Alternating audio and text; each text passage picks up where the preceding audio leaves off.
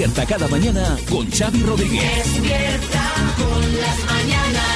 Las mañanas Kiss. Bueno, a ver, la buena noticia del podcast hoy es, Marta. Buenos eh, días, buenas tardes, buenas noches, buenas madrugadas. La buena noticia es que cada vez son más las buenas noticias en la lucha contra el cáncer y esto nos encanta. Venga, esto nos encanta, sí. Mira, hoy hemos conocido que Tagriso, que es un medicamento para el cáncer de pulmón, está arrojando muy buenos resultados para pacientes con estadios tempranos de la enfermedad. Hasta ahora se empleaba pues para alargar la vida de pacientes cuando ya estaban pues en una situación un poco más avanzada, pero ahora se descubierto que utilizándolo eh, temprano, de manera temprana, pues frena el crecimiento del tumor. Ole, pues muy buena noticia. Esta sí que sí.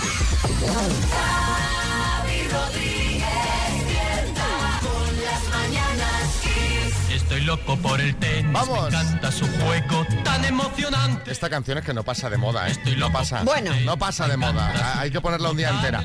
Bueno, ayer se produjo una de esas noticias que son deportivas, pero que van mucho más allá, porque todo el mundo hablaba de este tema, y es que Rafa Nadal, uno de los mejores deportistas de nuestra historia, dio ayer una rueda de prensa para anunciar algo importante. Sí, bueno, eh, de hecho fueron tres anuncios y así lo explicaba el propio Rafa en su rueda de prensa.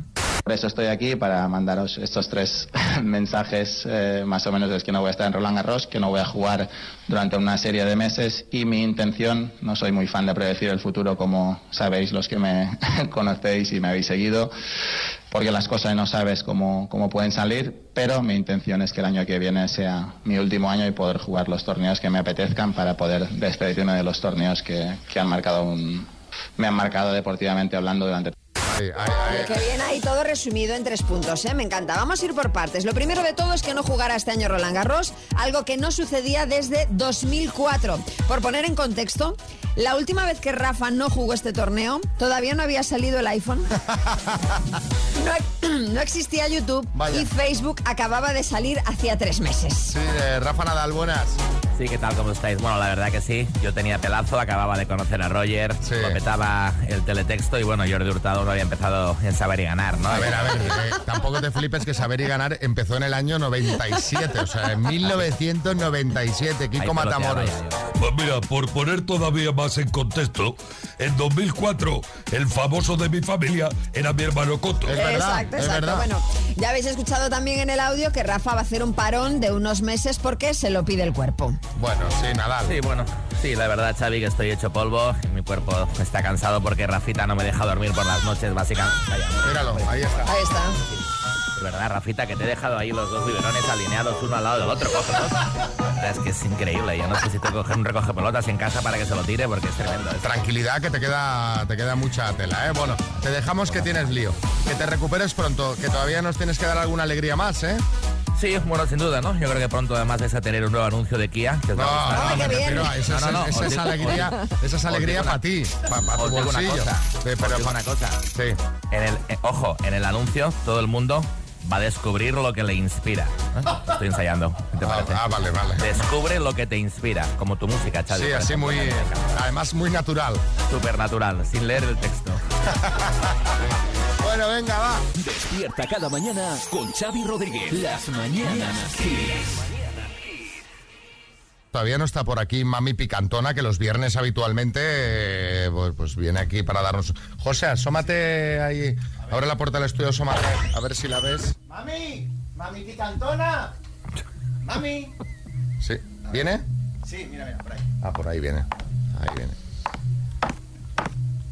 Aquí está, aquí está, ya ha llegado Mami Picantona. Buenos días, Mami. Buenos días. Perdonad, pero es que como han venido mis padres y se han traído empanada, no me entraba el traje de látex y me- Ni a mí, casi no me abrocha. a mí tampoco me entraba el traje de látex. Bueno, ¿qué nos vas a contar hoy, Mami? Pues mira, eh, me tenéis contenta, ¿eh? ¿Qué pasa? Que los chavales, los chavales son un desastre. ¿Qué, pero- Que no me hacen cardio. Que no te hacen... No me hacen nada de cardio, no a mí, ¿eh? No a mí. Hablo en general. Bueno, a ti tampoco. Que a mí tampoco. Gracias por recordármelo. Eh, hablo en general. Que están perdiendo el apetito sexual. Los, ¿Tú te chava- puedes los creer chavales esto? jóvenes. Sí, sí, sí, sí. Pe- Peñafiel.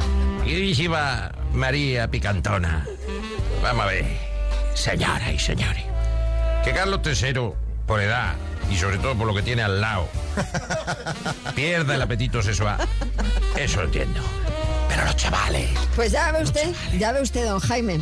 Varios sexólogos comentan que las nuevas generaciones se han vuelto comodonas también para el sexo y que aun teniendo pareja, pues que no les apetece mucho eso del cardio. Y esto es igual tanto para chicos como para chicas. Son ¿Se como- puede ser más vago? Como osos panda, ¿no? Sí, que, sí, que sí. les cuesta parearse. Sí, Dinio. A mí me vais a perdonar los dos, pero cuando era joven yo era cuando más revolucionado estaba Xavi María, porque aprovechaba toda oportunidad que salía, porque si no, ¿de qué iba a estar yo con Marojita? Ya eso es, eso es tener movían? ganas, ¿eh? Eh, Pero a ver, María, ¿qué dicen los expertos? Bueno, ¿Por qué pasa esto? Los expertos atribuyen eh, esta falta de apetito sexual a varias cosas, entre ellas a, por ejemplo, que las chicas ven vídeos de contenido adulto desde bastante jóvenes y al llegar a la edad que debería interesarles, pues eh, digamos que mantener relaciones le da como asco y piensan que es algo violento. Y precisamente el acceso que tienen a este material hace que prioricen el autoplacer a estar con otra persona. Pues yo no sé cómo veis vosotros este tema de que los jóvenes estén perdiendo las ganas de cardio. Yo no sé si a vosotros os pasó también, si lo veis en vuestro entorno, si tenéis 70 años y seguís teniendo las mismas ganas que, que con 18. Claro que sí. Contadnos un poquito sobre el tema. 6, 3, 6, 5, 6, 8, 2, 7, 9. Ahora que es pronto, todavía están los niños con el café con leche, todavía no están en el coche escuchando. Contadnos con talento, con talento, ¿vale? Almeida, buenas. Muy buena, yo tengo las mismas ganas, lo que pasa es que no tengo tiempo. Por eso me llamo María. Bueno, pues a ver si Eh, la... no. A ver si la Pero soy de luz apagada, eh, tranquilidad. Venga, 6, 3, 6, 5, 6, 8, 2, 7, 9. Mándanos un mensajito y cuéntanos cómo ves esta noticia que la verdad nos ha llamado mucho la atención. Pues sí, Ya más- porque... Más, que por la parte picantona, ya por la parte sociológica Sí, del sí, tema, sí, ¿no? sí. Porque- Buenos días, soy Javier desde Barcelona. Mi hijo con 17 años me dijo que el sexo está sobrevalorado. Sin comentarios. Imagino a ese padre tomando el café, ¿sabes? Y de repente haciendo la paradiña, mirada perdida. Es decir, ¿qué, qué está diciendo este con 17 años? Te voy a decir una cosa, fenómeno. Dime, Bertín. El mundo se está yendo a la mierda, pero vamos. Si, si lo pu- si pudieras decirlo las cosas más sutilmente, por favor. El planeta se está yendo a tomar Al carajo. Venga, Puri. Ay, madre, benditos 20 años de entonces, Ay, que pobre. buscabas cualquier sitio para hacer cardio, Ay. hasta en la estación de tren. Ay, ay, ahí va. Claro, en la estación de trenes, el trenecito. Pedro, en Toledo. Buenos días, chicos. Pedro de Toledo. Em, siempre y más. 55 tacos y cada vez más ganas. O sea que lo siento por las nuevas generaciones.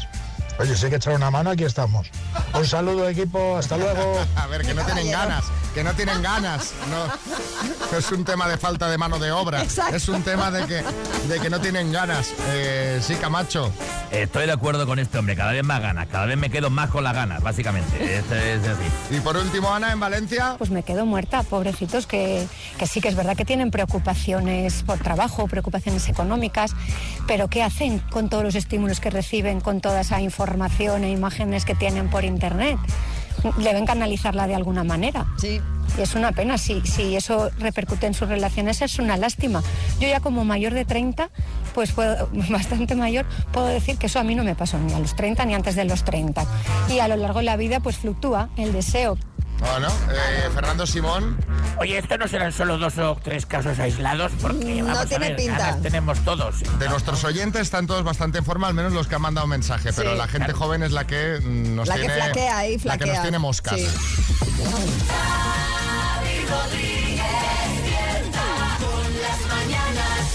Carlos, no nos dé mucha caña, que tenemos por aquí a Boris Izaguirre ya y queremos cosas de buen rollo, no queremos bronca. Tú lo que no quieres es que te dé caña a ti, porque esta semana te toca pillar, ¿eh, Pero la semana pasada fue María. Joder, Sí. esta semana, vaya semanita llevas. Mira, traigo un corte fresquito, fresquito de esta misma mañana. ¿Hoy? Hoy. Oye, hoy mismo. Así, yo funciono con producto fresco del día. Mira, yo no sé con qué niños has coincidido tú en tu vida a decir esto que has dicho esta mañana. Escucha. Contadnos un poquito sobre el tema 6, 3, 6, 5, 6, 8, 2, 7, 9, ahora que es pronto. Todavía están los niños con el café con leche, todavía no están en el coche escuchando. Son niños mayores. Claro, sí, sí. Niños que desayunan café con leche mientras leen el marca y se fuman un cigarro. Esto va a recordar un chiste. Un hombre en el bar que dice, oiga, póngame un café con leche y una gamba. Y un camarero extraño. Y va y se lo pone. Y ve cómo moja la gamba en el café y se la come. Vaya. Y dice el camarero, dice, oiga, nunca me han pedido esto. Dice, no me extraña, yo tampoco, está asqueroso. Vaya nivel, Carlos, venga, vaya pero, nivel. pero me imagino que a lo mejor puede ser una buena cura para una resaca, ¿no? Sí, sí, sí. Pues lo, lo- lo probaremos en alguna. Ya, ya. Oye, mira, para nivel el tuyo, Xavi. ¿Otra vez? Sí, que te he dicho que te toca pillar esta semana. Mira, está dando María una noticia de Italia. Y ojo a lo que sueltas. Hablamos de Claudio Trenta, un jubilado italiano, eh, no de 30, sino de 72 años, que estaba harto de ver eh, un bache que había en un paso de peatones de su pueblo. Esto, esto, es- esto solo pasa en este país. O sea, que ahora sí Pero le sí. dejan hacer un trabajo. Pero se ha pasado en Italia. Esto, bueno. Ya, claro, Italia, España, te da lo mismo. Esto va a recordar un chiste de esos, con fundamento. Dice, hola, me trae un arroz tres delicias.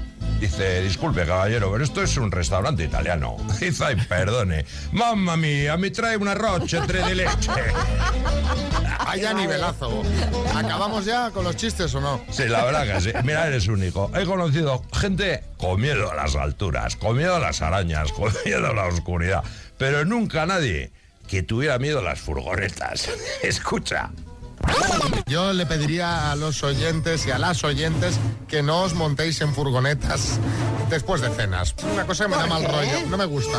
No me gusta. No me- Una furgoneta es un sitio inhóspito. ¿Pero qué, qué dice? Yo no me monto en una furgoneta de un desconocido, de una persona que he conocido esa noche. ¿Tú te montarías en una furgoneta? Mira, aquí entra en la furgoneta. Es una especie de trampa para osos. Madre mía. Oye, tú el equipo A que lo veías tapándote con la manta, ¿no? bueno, venga, que me voy, que quiero escuchar a Boris. Me voy con un chiste. Dice, el detenido se ha confesado culpable del doble asesinato. Dice, ¿nos puede dar algún detalle? Dice, claro, tome, ¿eh? un llavero del Betis.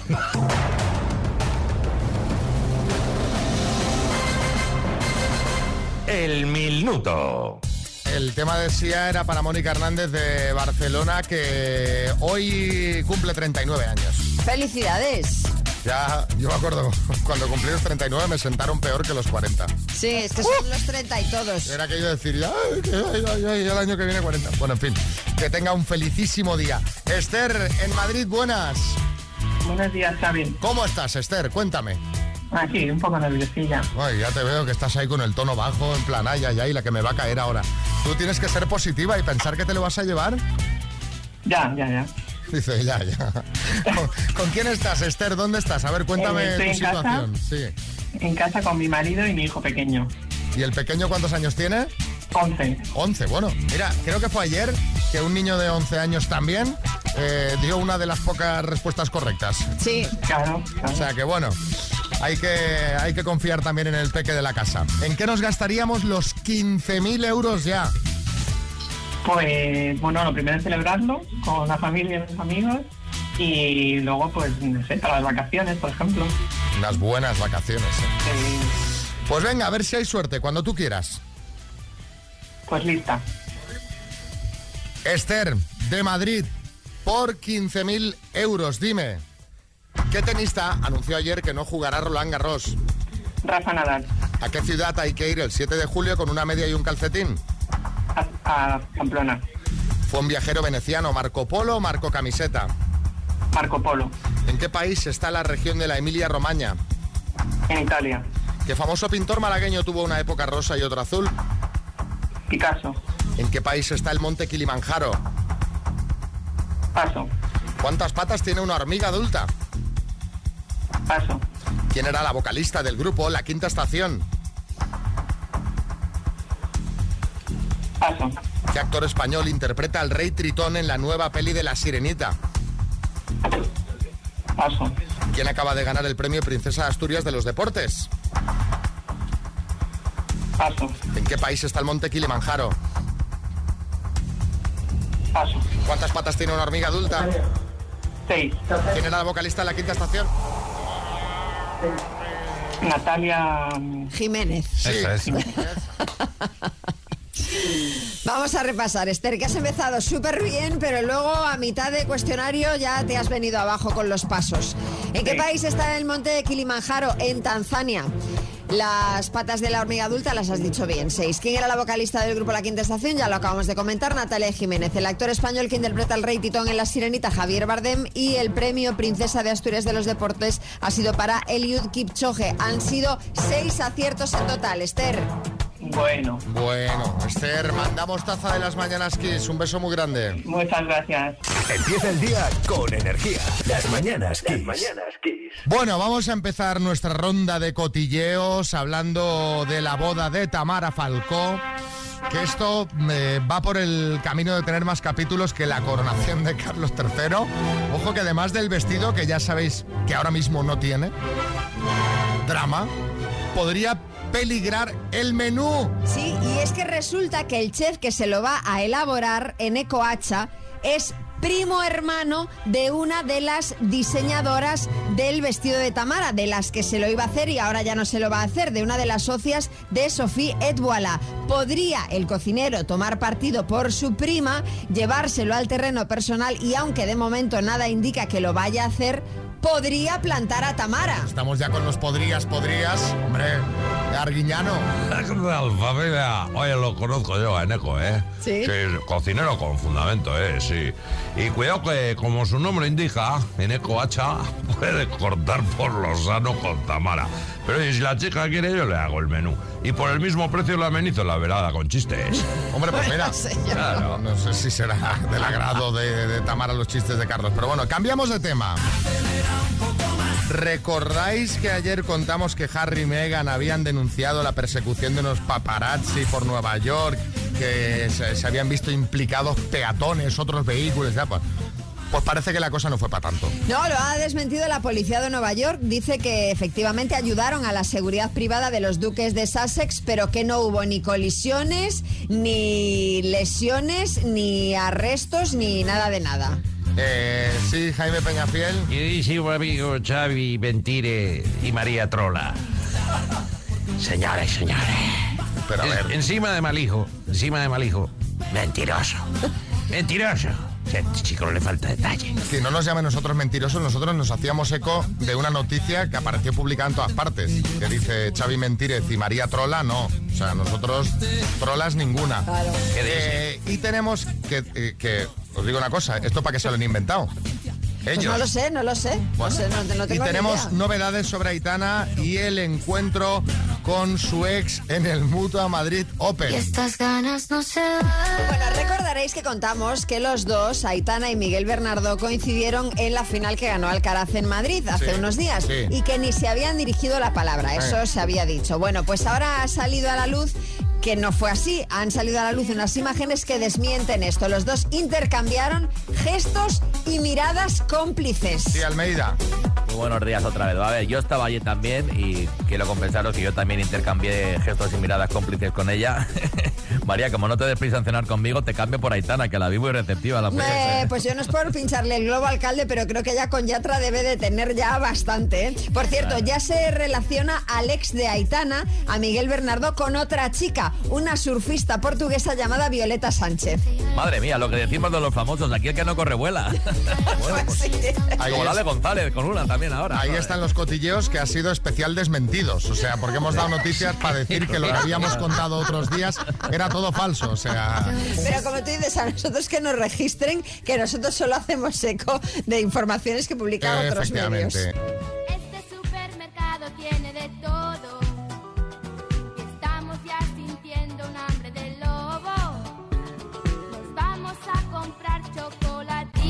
Con esta canción tan bonita vamos a hablar de supermercados. Ya en esta canción de Parchís de 1983 se quejaban de, de- de lo caros que estaban los precios. Hombre. Pues anda que si eh, los Parchís tienen que rehacer la canción ahora, iba a ser, pero vamos, maravillosa. Tenemos aquí a María que nos va a contar qué día es más barato para hacer la compra en el supermercado. Bueno, el más barato o el menos caro, como lo queráis ver, porque caro siempre es. Y ojo, el día para hacer la compra más barata es... El sábado por la tarde-noche. Hombre, qué hora más práctica. Una hora, una hora maravillosa, sí, chicote. Claro, maja, claro, claro, porque el sábado por la tarde-noche ya no queda nada. Entonces te gastas menos porque no puedes comprar de nada, no te fastidia. Que no, que no, que el tema es que muchos supermercados, mira, tienden a rebajar los precios de productos frescos de pescadería, carnicería o verduras porque al no abrir hasta el lunes, que es cuando reciben la nueva mercancía, pues necesitan vender esos alimentos frescos que caducan más rápido, así que verás descuentos de hasta un 50%. Mira, fíjate, no lo sabía yo esto. Sí, Joaquín. Hombre, pues sinceramente, menos mal que yo ya me retiro, ¿eh? Porque pocos sábados puedo yo comprar a esa hora que casi siempre me coincide con partidos, ¿sabes? No, Joaquín, no creo que estés tú para mirar los precios del súper al céntimo Uy, tampoco, sí, ¿eh? sí, Pero bueno, te puedes comprar unos cuantos supers enteros. Efectivamente. Otra opción es ir al súper cualquier día al final de la tarde y buscar los productos que tengan la etiqueta de bajada de precio, fecha de consumo próxima. Sí, Bertín. Que no, que a mí me parece muy bien todo esto que está dando María, pero a mí no me sirve de nada. Porque yo lo único que compro en el súper es vino y eso no caduca. Eso no, te, eso no te lo van a bajar de Claro. precio, claro. Aparte, estas medidas, claro, requieren de un tiempo, porque si tienes que empezar a pagar por todos los supers del barrio, buscando la etiqueta bajada de precio, Claro. en plan como si salieras a cazar, decir, Sí. a ver qué ceno hoy, a ver Sí, qué- sí, sí, a ver. igual, igual, igual, Eh, igual. Quiero decir que eso también cuesta dinero, ese Yo- tiempo. Claro, yo creo que al final todos tenemos más o menos nuestra rutina. Yo, por ejemplo, suelo hacer la compra los viernes. Los viernes al mediodía, más o menos ahí es mi hora de hacer la compra. Y así ya me queda ya hecho para el fin de semana. Yo compro al día. Hombre, sí hay cosas que sí, pero... No, pero al día lo que hoy que voy a comer. Entonces paso un momento por la frutería, dame una patata, ¿sabes? Dame una zanahoria, ¿sabes? La cuenta, 1,30. Y luego vas al súper y compras un rollo de papel higiénico, que se me ha acabado, Es- ¿no? Eso no, pero es que eso no, no te lo rebajan de precio, esos productos valen lo que valen. Bueno, contándonos vosotros si tenéis algún truquillo para ahorrar. 6, 3, 6, 5, 6, 8, 2, 7, 9. Yo os digo que comprar lo que te vas a comer en el día, con eso ahorras, ahorras. Trucos Sí. legales, ¿eh? Os pedimos.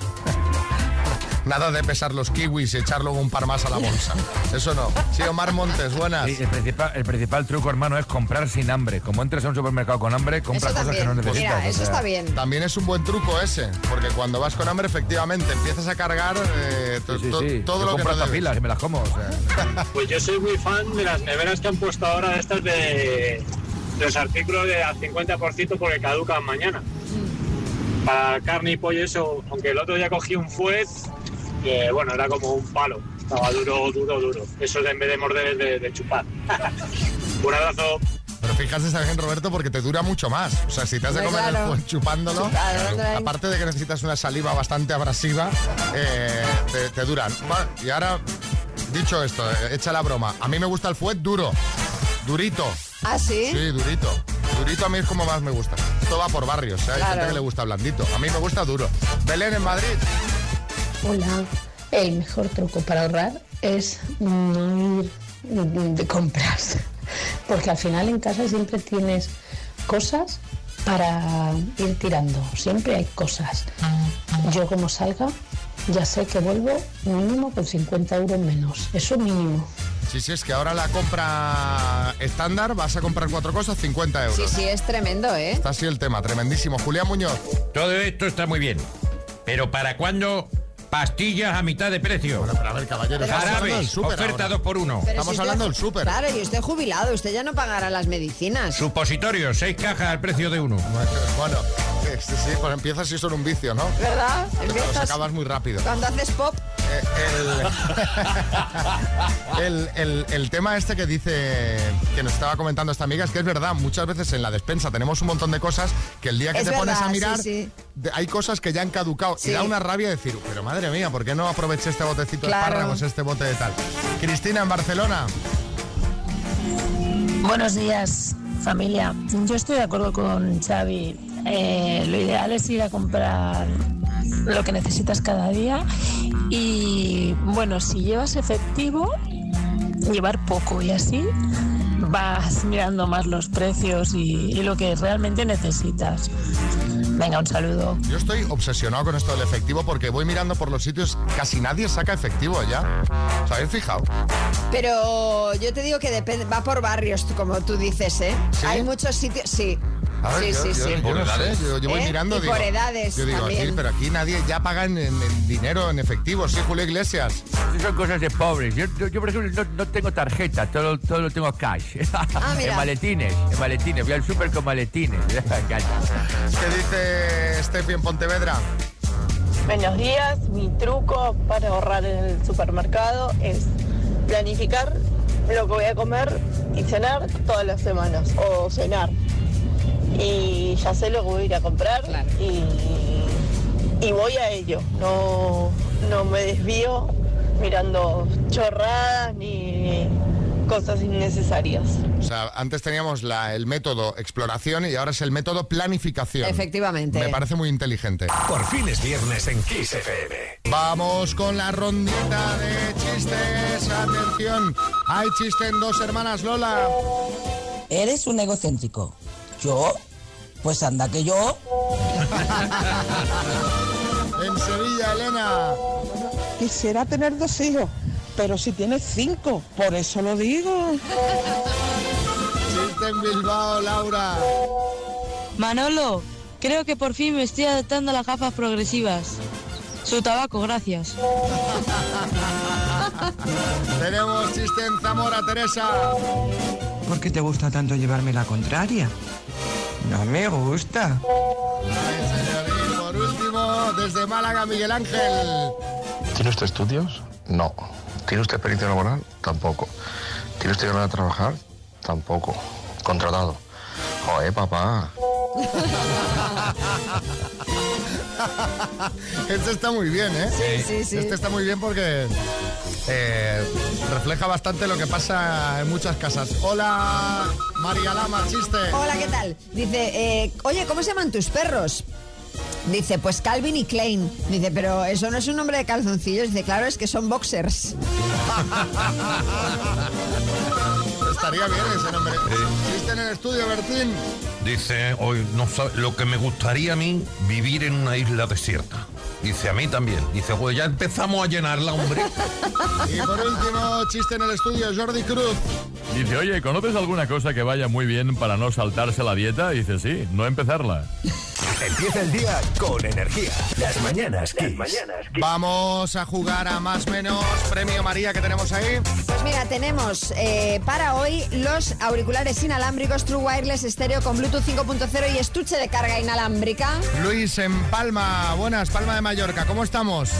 ¿Qué tal? Buen día, Chavi. Hola, María. ¿Cómo va la cosa? Hoy, hoy la cosa va a estar bien. divertida porque hablamos de, de dineros, de, de pasta. Sí. Hoy nos tienes que decir quién tiene más dinero actualmente. Vale. ¿Vale? Vale. A ver, a ver, a ver qué tal se nos da. Venga, eh, Luis, ¿quién tiene más dinero? ¿Julio Iglesias o Bon Jovi? Eh, Julio Iglesias. ¿Amancio Ortega o Bill Gates? Eh, Bill Gates. ¿Piqué o Shakira? Shakira. ¿Michael Jordan o Florentino Pérez? Eh, Jordan.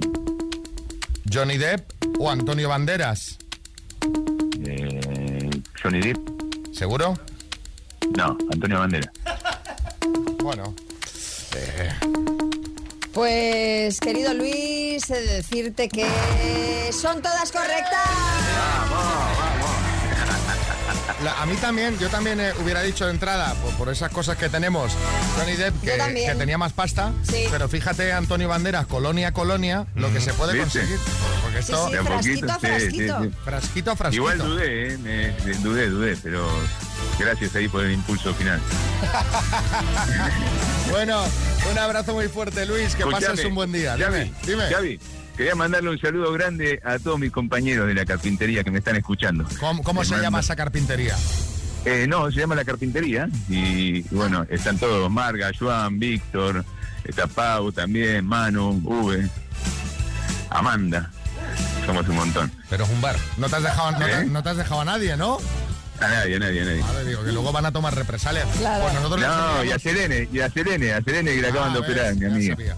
Pues, eh, pues oye, un abrazo para todos ellos de nuestra parte también, ¿vale? Chao, chicos, muchas gracias, son muy divertidos. ¿eh? Buen día.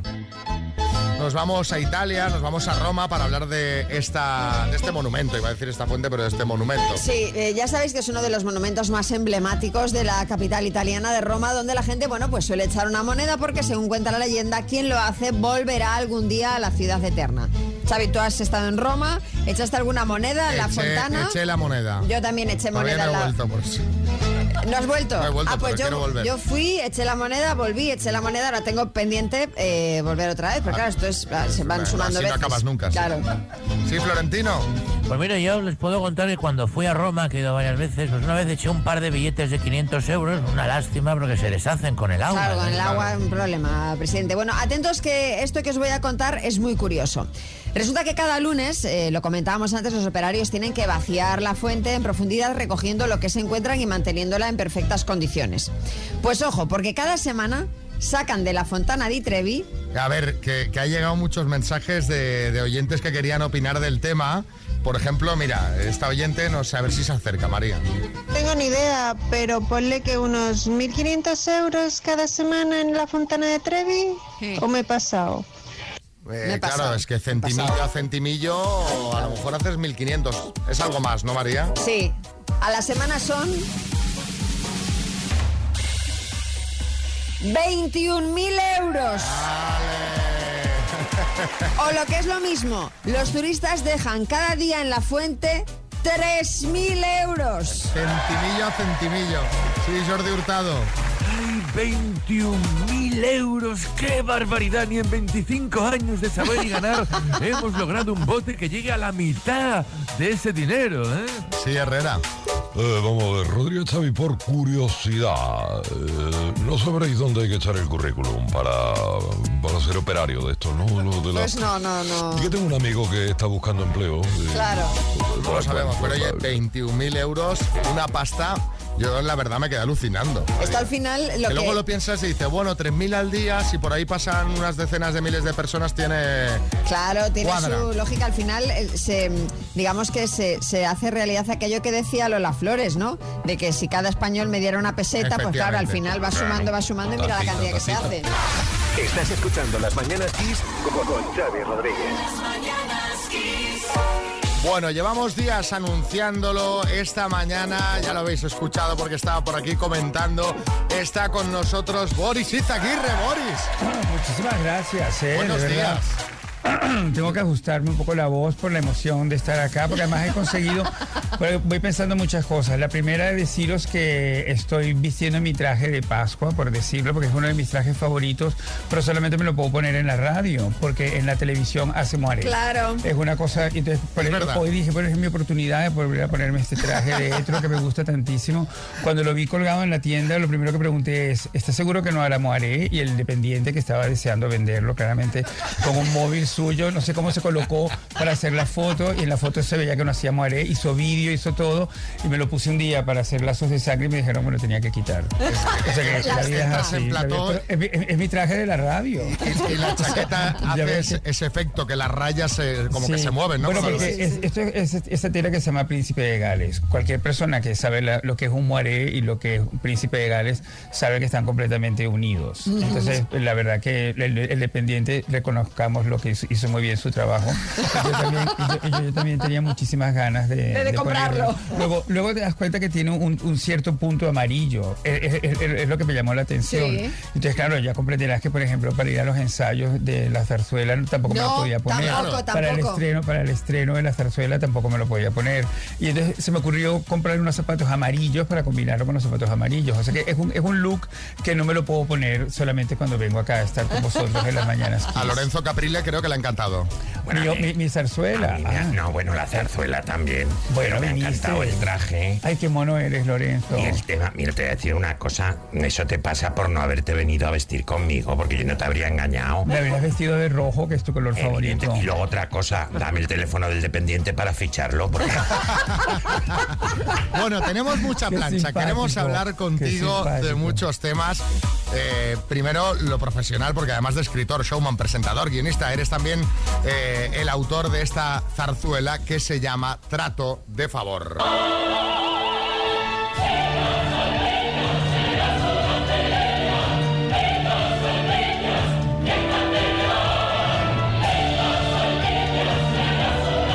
Bueno, quedan algunas entradas, algunas entradas para hoy y para el domingo. Últimas funciones, atención, últimas funciones en el Teatro de la Zarzuela de Madrid, donde lleva representándose ya un mes. Y, y- Un éxito, ¿eh? de- sí, totalmente. Trato de favor está ambientada, vamos, la historia eh, se desarrolla en una cárcel de mujeres. Cuéntanos un poco. Boris, sí, de qué va. Pero sabes que hay un lugar en la sierra porque eh, miembros del elenco eh, fueron a comer el día de San Isidro y de repente se encontraron que un cartel en, la- en la- en el lugar donde estaban comiendo en la, en la sierra que decía las albricias y se quedaron como muy impactados porque les, les estaba persiguiendo la Totalmente, zarzuela. totalmente. Pero a mí, a mí siempre me encantó ese nombre para, para, para una Para cárcel. una cárcel. Porque es lo que menos te esperas encontrar en una cárcel. Una buena Total. noticia, una celebración, eso son unas albricias. Y yo pienso que desde el momento que yo empecé a escribir, lo tuve clarísimo. La, la idea original parte de ese episodio en el que Sofía Loren Ujú. pasó 18 días en la cárcel en 1982 o 1981. Y, y a mí siempre me llamó la atención el hecho de una persona increíblemente famosa, un mito del cine del siglo XX, convertida en una reclusa. Una reclusa es una persona que ve privada no solamente su libertad, sino todos esos privilegios que pudiera haber conocido. Pero la idea es que Ana Mía, cuando se sabe que va a ir a las albricias, condenada a pagar la, la- la estafa de impuestos que ha hecho su marido, Ujú. como hizo Carlo Ponti también Sí. para la justicia italiana con Sofía Loren, decide pensar que en la cárcel encontrará más bien la libertad, porque por, por fin podrá ser la persona que el personaje no le ha permitido ser. Eso es. Y así comienzan las albricias y, y llega este momento increíble en el que ella se convierte en una atracción dentro de la cárcel y canta esta canción de las albricias, eras una celebridad, déjate llevar, que es uno de mis momentos favoritos de la, de la zarzuela. La experiencia ha sido increíble porque la zarzuela es verdad que es una cosa que tú asocias a tus abuelos y a tus bisabuelos. Sí, sí, Y que- sí. y que- y- y que también con mucho prejuicio, cierta intelectualidad en un momento determinado ha preferido borrar del mapa cultural. Pero es, es- es nuestro patrimonio cultural porque es teatro musical en español. Exacto. Pensado en español, cantado en español, ideado en español y que manifiesta mucho español, ¿comprende? A mí me pareció ya interesante que una persona que yo, yo soy español de adopción, aunque en realidad yo cada vez creo que soy directamente español. Eh, sí, total. Es que me, me- me- me parece como ridículo tener que decir eso y me parece como insólito cuando me dicen el escritor venezolano, porque en realidad yo he escrito es aquí en España, Sí. ¿no? Y, y entonces, bueno, pues la- cuando, cuando me vi metido en eso, me pareció tan interesante como el hecho de que yo de- descubría dentro de la zarzuela cosas que también me eran muy propias de mi, de mi educación, sobre todo eh, en el teatro en Venezuela, como por ejemplo el sainete, que yo insisto que es lo que yo realmente eh, he aportado a esta zarzuela nueva. Sacar todo, extraer todo del sainete, que es una manera muy estupenda que se desarrolló en el mundo teatral eh, en, en España hace muchísimos años, de poder parodiar la actualidad, Ujú. ¿entiendes? De utilizar cosas que son del momento contemporáneo, volverlo un poquito crónica, un poquito crítica y, y todo a través del humor. Entonces, mi, mi manera de argumentar esta historia es ir un poquito cada vez yéndome más a que se me vaya la olla, mucho, porque eso pasa en la zarzuela y es propio de la zarzuela, que el disparate va como creciendo así, ¿Y como acaba novia. esto, no? Sí. Sí, Y sí. Esa- exacto, y donde, tú, tú estás sentado en el espectáculo pensando, bueno, pero esto a dónde más va a llegar. Y llega mucho más, ¿entiendes? Y esto yo creo que ha sido el gran placer.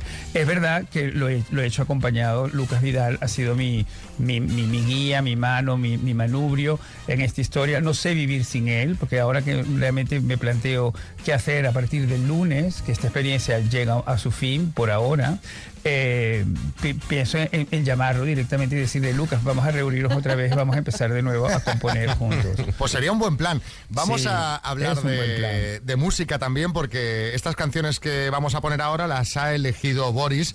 Ahora nos contará por qué. De momento, la ponemos. Por fin es viernes. Esto es Kiss. La primera, Lorin.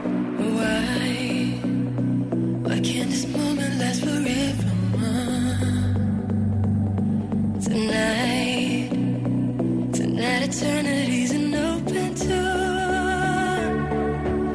No, don't ever stop doing the things you do. Don't go. And every breath I take, I'm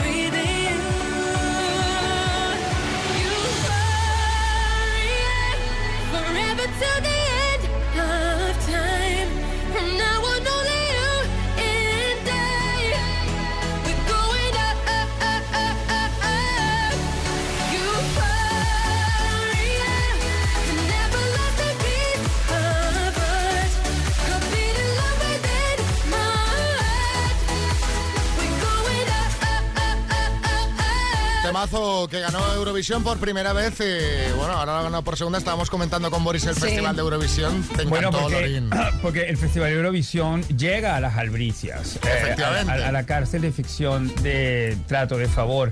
Y yo creo que ha sido es el gran momento. Yo tengo que entrar porque eh, de, de repente decidimos que la- el, el Festival de Eurovisión, al, al señalar que Ana Mía sea la candidata que represente a España en este año, y entonces deciden trasladar por primera vez en la historia salir del, del país donde que acoge el certamen y trasladarse hasta la cárcel de las Albricias, que entonces sus reclusas han reconvertido en el Teatro de la Zarzuela. Entonces ya necesitábamos un presentador. Y Lucas me dijo, bueno, al- escríbelo tú para Claro. ti Sí. y hazlo tú. Entonces yo, yo hubiera pensado, bueno, se lo podríamos pedir a Jesús Vázquez, por ejemplo, ¿no?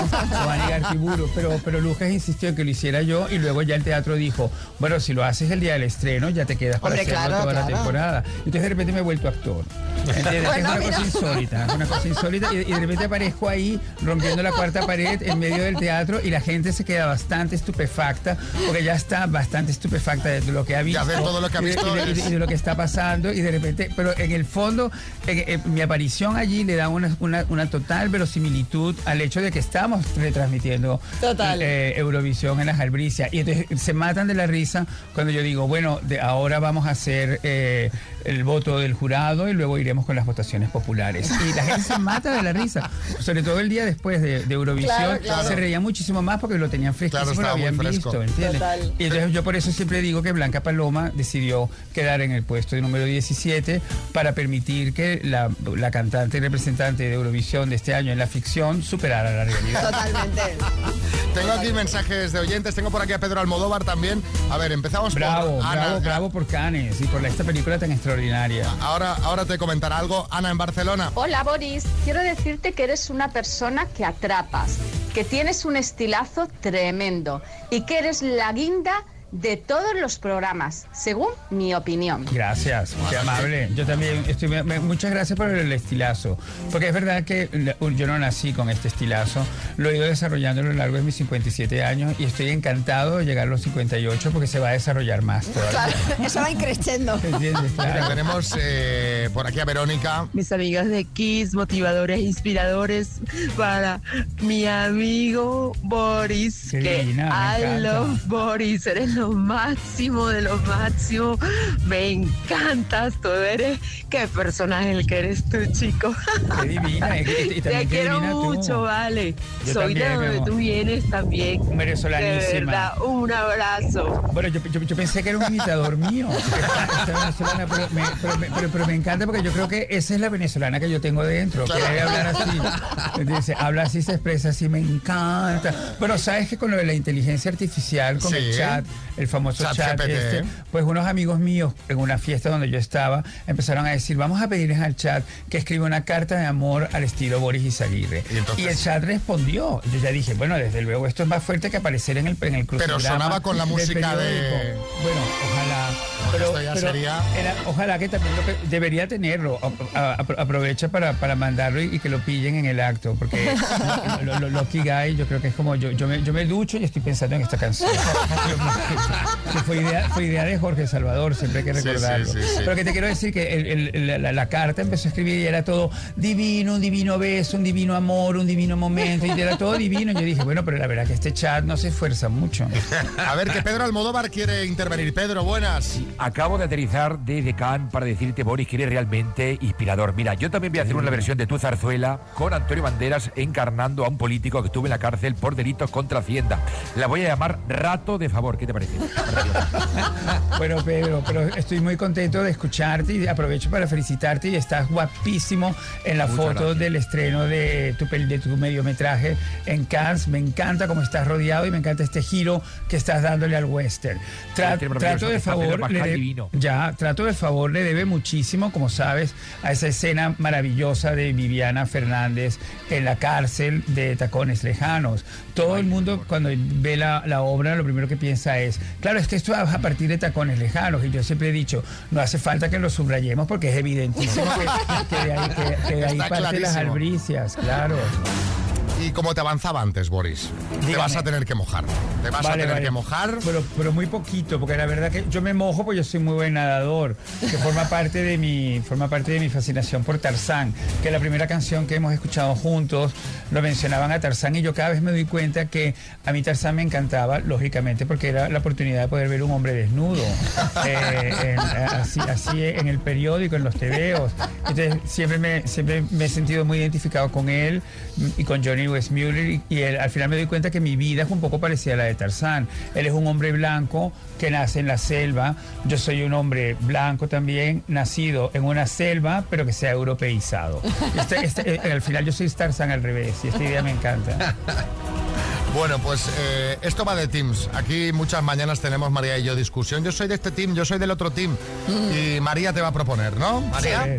Vamos a ver, Boris, empezamos. Te vamos a proponer dos opciones. Sí, de, de- de rabiosa actualidad. Exacto.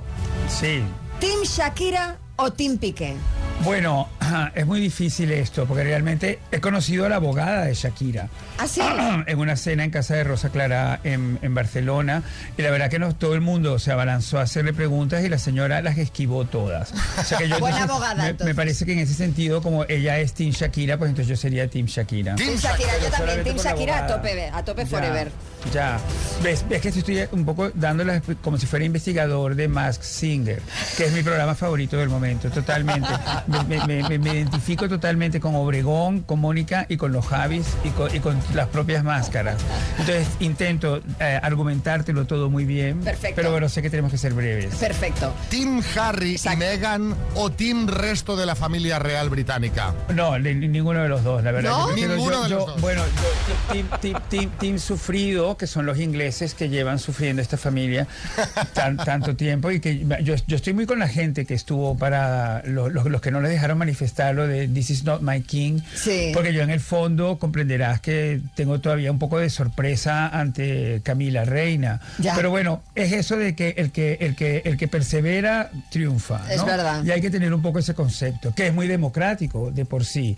El, el que, el que persevera triunfa es un concepto más republicano que monárquico. Pero a mí todo esto de la familia real británica me tiene entretenidísima. Es verdad, para eso están. Claro. Lo hacen, lo hacen mejor que Aquí- nadie. aquí llenamos minutos- minutos y minutos de en- radio. En, en- en el 92, cuando Camila era un Tampax, que ahora es reina, sí, eso sí. también es un poco la, la vida. Eso es una cosa que solamente la monarquía inglesa puede conseguir. Total. Que tú pases de Tampax a reina es algo realmente impresionante y, muy, y, y yo, y yo creo que muy de, muy de defender. Por eso yo creo que también hay que estar un poco con Camila, entender que, que Diana ya está pues donde está, viviéndolo todo desde arriba y que la verdad que Harry eh, da- daba un poquito de pena en la, en la, en la Verdad, coronación. sí. ¿entiendes? Y que el problema, que, que también es un problema que los Windsor pueden tener muchísimas cosas, pero tienen poco pelo. Eso, buena puntualización. Pero ¿por qué no se ponen injertos esta gente? No, bueno, es que sí, imagínate. unos que te- es que- injertitos, hombre, están al Sí, orden del día. sí, de- debe, debe ser muy caro en libras. Seguramente, seguramente. ¿Team Jorge Javier o Team Ana Rosa? Oh, vaya, Esta esta, es difícil, pregunta. ¿eh? Sois muy tremenditos Lo acá, somos. la verdad. Ya, ya, ya. Lo somos. Menos, menos- menos mal que menos mal que he respirado hondo y tengo agua acá. Bueno, la verdad que debería decir que en una época yo creía ser amigo de Jorge Javier y, y- y también en una época colaboré en el programa Ana Rosa. Trabajé allí mucho tiempo. Yo creo que Ana Por Rosa. eso mismo el compromiso. Por claro. eso entonces yo me siento, me siento más team Ana Rosa. Team Ana Rosa. Team Ana Rosa. Y por último, Team Jesulín o Team Belén Esteban. Tim Belén Esteban. Aunque Jesulín me cae muy bien, lo he descubierto en estos últimos años. Yo conocí primero a Belén, porque Belén, hay que recordar que mucha gente lo ha olvidado, Belén en Crónicas Marcianas nos reveló que Currupipi se había ido a acompañar a Lady Di, ¿entiendes? Nosotros, yo no lo sabía, cuando ella estaba sentada en la mesa de crónicas, de repente dijo, Boris, que Currupipi murió.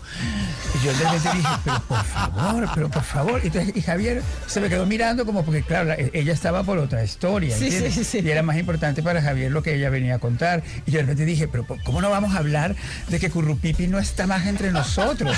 ¿Entiendes? Y ella, y ella vino hacia mí muy amada, muy, muy- de verdad como muy querida, me dijo, pero es que no me puedo imaginar que te iba a afectar tanto. Y le dije, pero Belén, es que, en ambiciones haya fallecido Currupipi y no se haya sabido, ya empezó a dar una sensación de que en ambiciones pasaban cosas muy Totalmente. tremendas. ¿Entiendes? Oye, pues eh, Boris, en un momentito hablaremos de crónicas porque muchos mensajes, muchos, muchos mensajes de los que nos han mandado los oyentes Claro. hablan, como no podía ser de otra forma, de crónicas marcianas. Pero antes de ponerte uno de estos mensajes, has elegido a Cher con Believe. Oh, qué grande. Porque me acuerdo, es, mi momento de vivir en Barcelona. Ese disco que lo presentó aquí en Madrid Miguel Bosé con la propia Cher, fue, fue- esa, esa fue mi canción en, en, Es que en esto Are- fue. en- en- en Arena, que era un gran bar gay que había en Barcelona, donde había un, había un team Mónica Naranjo o team Cher. Yo estaba en los dos teams. Mítico, Arena. No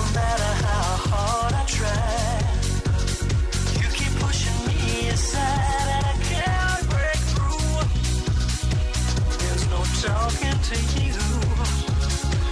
So sad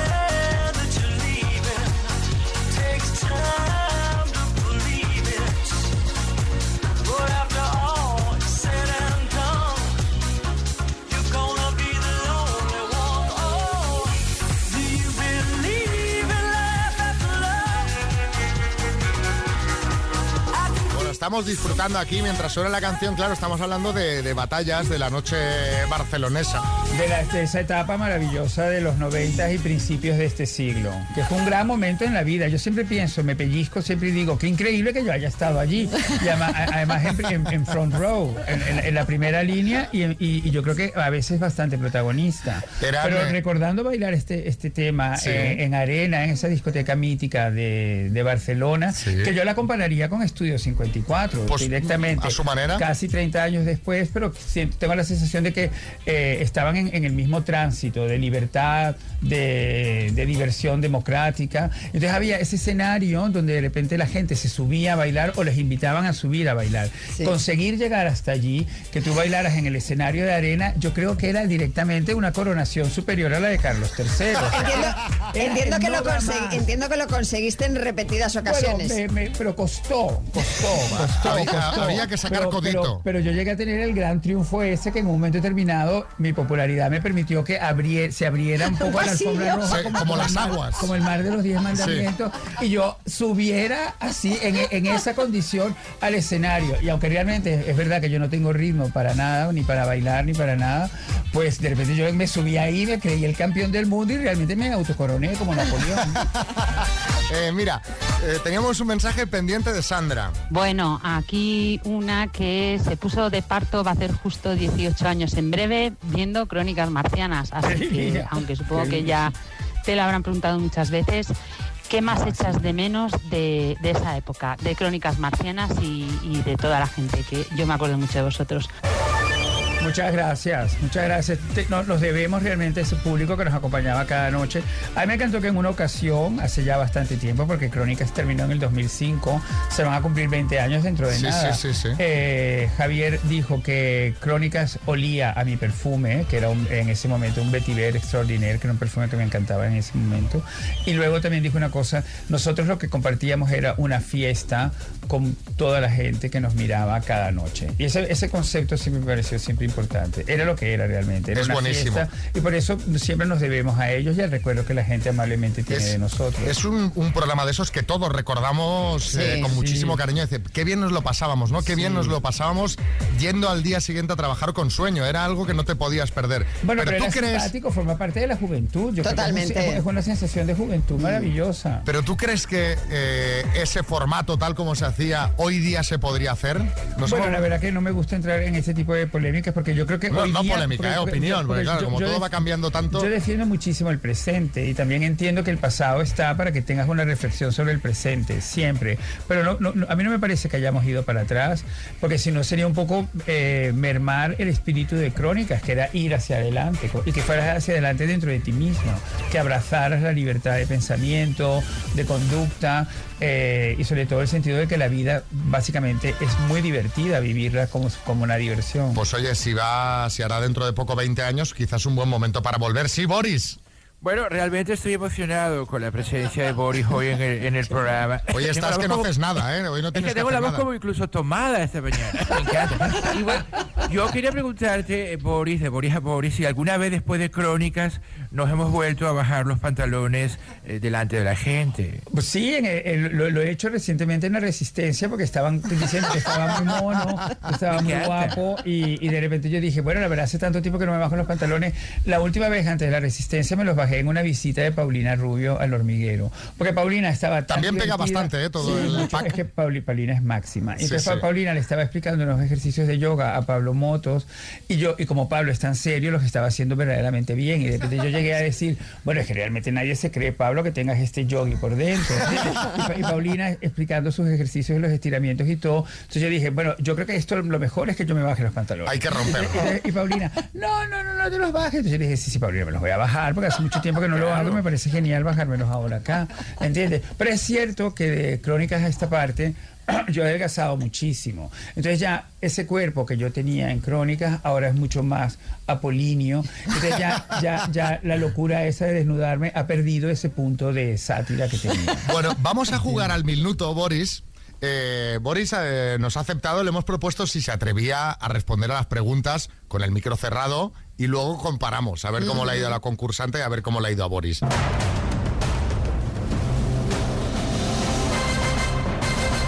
El minuto. Adelaida en Lugo, buenas. Hola, ¿qué tal? ¿Cómo estás? Bien, bien, un poquito nerviosa. Venga, ¿qué harías con 15.000 euros? Pues mm, irme de viaje de- así de, de primeras y después pues ya lo ve, ya lo iría viendo. Bueno, hombre, eh, un buen viaje eh, con 15.000. Sí, ¿Tienes sí. ahí alguien que te eche una mano o estás sola? Sí, no, estoy con, con un compañero. Con un compañero. Y, y le, Sí. y- y le- y le vas a invitar a algo? ¿Vas a compartir Hombre, hombre, claro, claro. algo?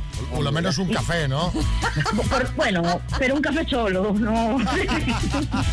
Bueno, pues venga, vamos al lío. Adelaida de Lugo por 15.000 euros. Dime, ¿qué significan las siglas ONG? Organización Naci- eh, Paso, ¿Qué pieza de ajedrez puede moverse únicamente en sentido vertical y horizontal? La Torre, ¿Es un meteorólogo Roberto Brasero o Roberto el Brasas? Roberto Brasero, ¿Cómo se llama el niño protagonista de la novela El libro de la selva? Mowgli, ¿Qué nadador hizo en el cine el papel de Tarzán? Johnny Weissmuller, ¿Qué ciudad europea es conocida como la ciudad eterna? Roma, Roma, ¿Qué futbolista es el ex de Iva Abuk? eh, Paso, ¿Qué escritor creó el personaje de Sherlock Holmes? Arthur Conan Doyle, ¿La hija de qué cantante fue detenida el miércoles en Ibiza? Ay Paso, ¿Cómo, Me se, encanta, llama, paso. ¿Cómo se llama la zarzuela de la que ha escrito su libreto Boris Izaguirre? Trato de favor. ¿Qué significan las siglas ONG? Organización no gu- gubernamental. Brava, brava. Cacho en la mano. Adelaida, te digo una cosa. Te han faltado dos por responder, pero si te hubieras ganado los 15.000 euros, a ese compañero no le podías invitar solo a un café. Ya, ¿Qué ya, futbolista, ya. eh, ¿Qué futbolista es el ex de Ibabuk, Ashraf Hakimi? Y la hija de qué cantante fue detenida el miércoles en Ibiza, de Mick Jagger. Han sido ocho aciertos Ah, en sí. total. Bueno, muy bien, muy bien jugado. Muy bien. Bueno, bueno, bueno. Si queréis saber cuántas ha acertado Boris, luego os lo colgamos en Instagram. Boris, Viva, viva gracias. Lugo, viva Lugo desde acá también. Viva, viva. Un beso a Lugo muy grande, como siempre. Gracias, gracias.